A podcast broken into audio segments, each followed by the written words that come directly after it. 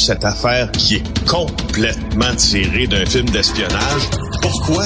C'est vraiment intéressant.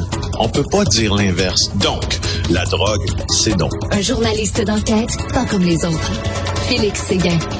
Ah, Félix, on va parler d'une entreprise bien de chez nous. Il y a un peu de nous autres là-dedans. Une entreprise familiale. On aime ça, d'ailleurs. Je sais pas si on se retrouve, on les retrouve dans le panier bleu, mais c'est une entreprise Ben oui. Faite du au Québec. Parle-nous des Hells Angels. Exactement. C'est un peu comme euh, les petits gâteaux vachons de la criminalité organisée.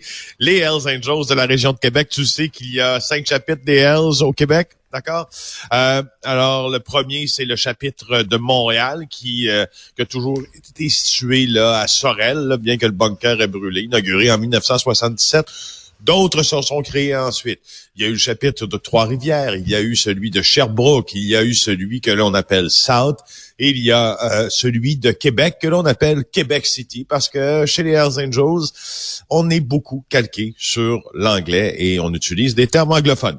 Alors ce matin, avec euh, l'immense collaboration d'Éric Thibault dans le, le Journal de Montréal, le bureau d'enquête vous apprend que les fameux Hells Angels de Québec, le chapitre de Québec City, Hein, je cite son nom exact, c'est ça.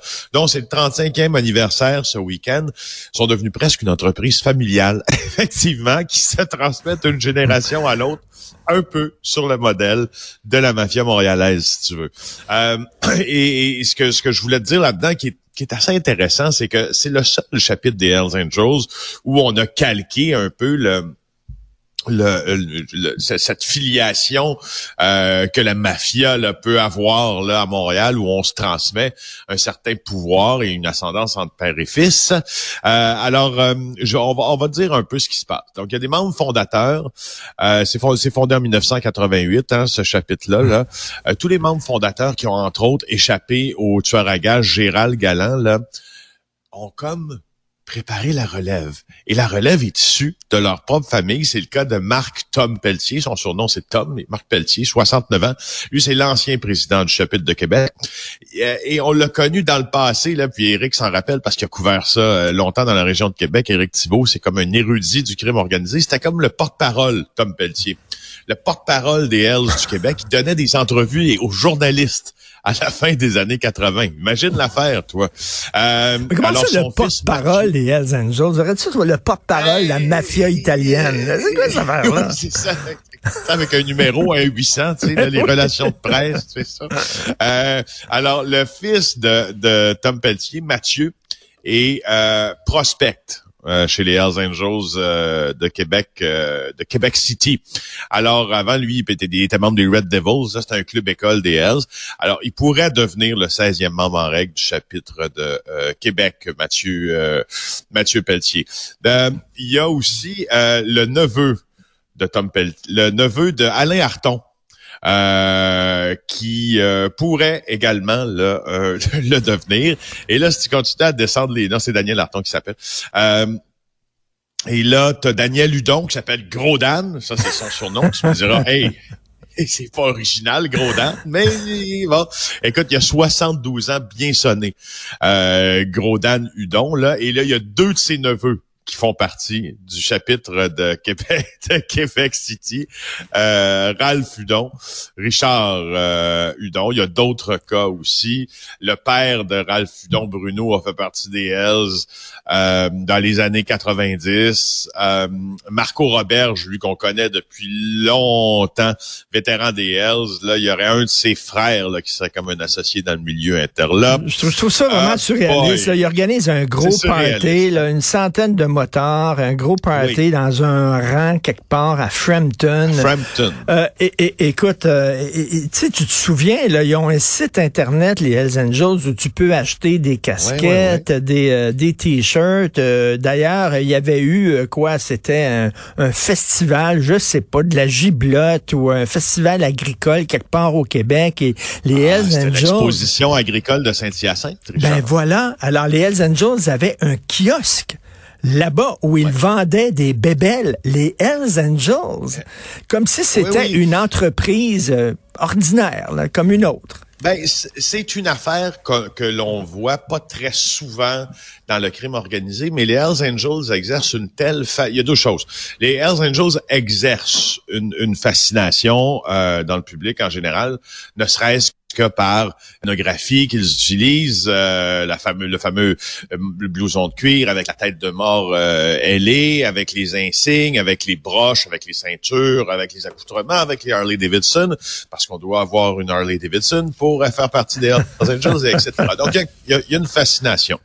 Il y a notre fascination aussi de l'interdit, hein, parce qu'il faut, faut bien le mentionner, replaçons les choses où elles vont. Les Hells Angels, c'est le plus grand groupe criminel au monde en termes de membres ah, et en termes de représentation dans différents pays. Je veux aussi rappeler pour ceux qui ne le savent pas que les Hells Angels ont mis à mal la société québécoise euh, pendant la guerre des motards de 1995 à 2001, en faisant de, en faisant tuer des gardiens de prison, ils voulaient faire tuer des juges, des procureurs de la couronne.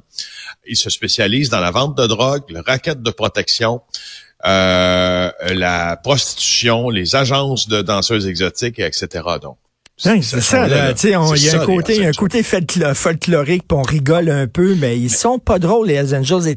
Souviens-toi, Sonny, Sonny Berger, je crois, qui était le fondateur euh, des Hells Angels. Je crois que c'était son nom, Sonny Berger. Euh, il est mort euh, récemment, ça fait pas très longtemps.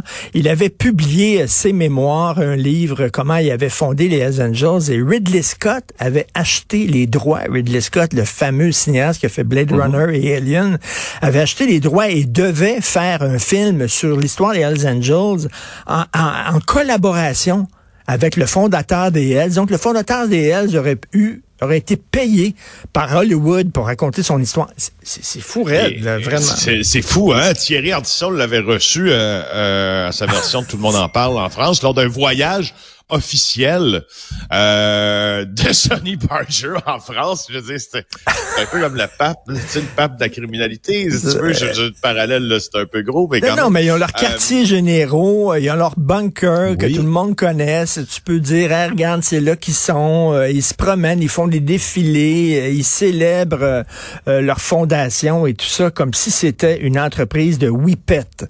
Vraiment oui, surréaliste. Ça, mais qui est important, par exemple, dans ce, parce qu'on n'a on pas fini là, de théoriser sur justement ce que tu dis, cette cette manière de, de sans gêne, tu sais, euh, donner soit des entrevues, avoir des bunkers, des des, des euh, la face visible euh, d'organisation, c'est qu'au fond, il y a un but qui est recherché par ça, c'est que l'insigne des Hells Angels, la présence, la marchandise des Hells Angels, quand on se place euh, quand on se place du point de vue de la lutte à la criminalité transfrontalière et organisée, comme, comme les Hells Angels, c'est un outil d'intimidation. Oh, c'est ah, un outil d'intimidation, Richard. quand quelqu'un porte le chandail, on est là. C'est un outil de marquage de territoire. Ben c'est sûr. Tu veux pas, tu veux pas dépasser euh, quelqu'un qui a un écusson comme ça. Écoute, euh, salut, bon week-end. Merci. On salue ton chat aussi qui a participé à la chronique. Bon week-end. On se reparle lundi, Félix.